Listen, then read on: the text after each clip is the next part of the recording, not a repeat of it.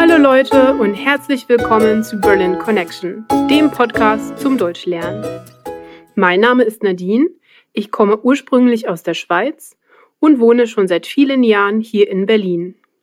Die Worksheets mit dem Transkript des Podcasts, mit einer Vokabelübersicht und einem neuen Set in der Vokabel-App sind erhältlich, wenn du dich dafür auf berlinconnectionpodcast.com anmeldest. Und jetzt geht's weiter mit einer neuen Folge von Berlin Connection.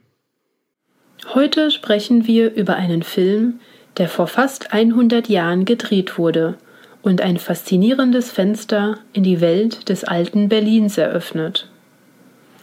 Habt ihr euch eigentlich schon mal gefragt, wie es in Berlin der goldenen Zwanziger eigentlich aussah?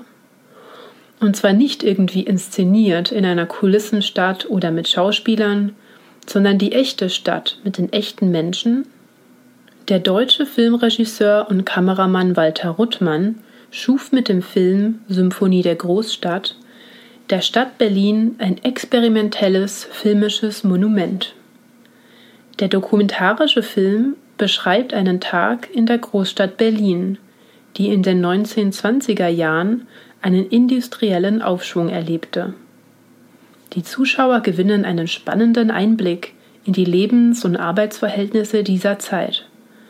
Die Großstadt Berlin, die damals rund sechs Millionen Einwohner zählte, also fast doppelt so viel wie heute, wird als ein lebendiger Organismus dargestellt und der Rhythmus der Stadt wird mit dem einer Symphonie gleichgesetzt. Der Film beginnt früh am Morgen mit einer Bahnfahrt. Ein Schnellzug, der von einer Dampflokomotive gezogen wird, fährt mit rasender Geschwindigkeit durch die Wiesen und Wohngebiete in die Stadt hinein. Über die Dächer Berlins zeigt der Film die leeren Straßen der Stadt, die sich langsam mit Menschen auf dem Weg zur Arbeit füllen.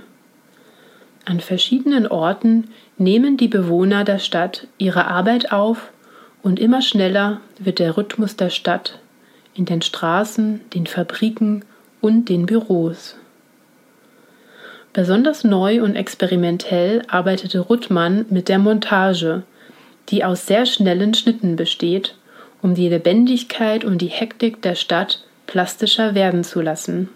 1927 war der Film mit einer Länge von 1466 Metern fertiggestellt und wurde in Berlin uraufgeführt. Den Film kann man sich auf verschiedenen Online-Plattformen anschauen. Was ich besonders spannend finde, ist es den Menschen zu folgen, wie sie vor fast 100 Jahren den Tag verbrachten, in einem Berlin der Zwischenkriegszeit, das ja damals ganz anders aussah als heute.